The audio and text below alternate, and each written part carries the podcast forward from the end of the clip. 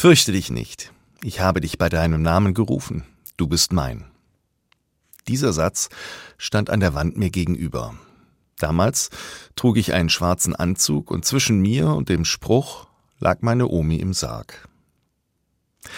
Mich hat dieser Satz damals unheimlich getröstet. Für mich hieß das, meine Omi und Gott, die sind ganz dicke miteinander.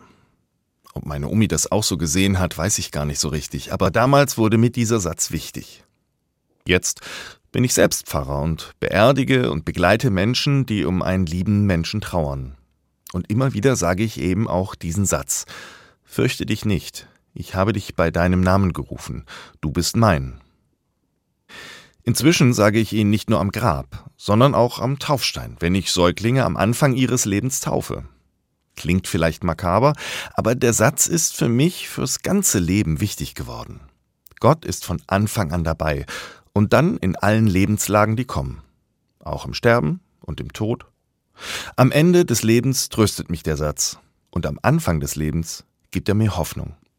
Egal, wie sich das Leben entwickelt, Gott will immer ganz dicke sein, mit mir, mit den anderen Menschen, von Anfang an und über das Ende hinaus.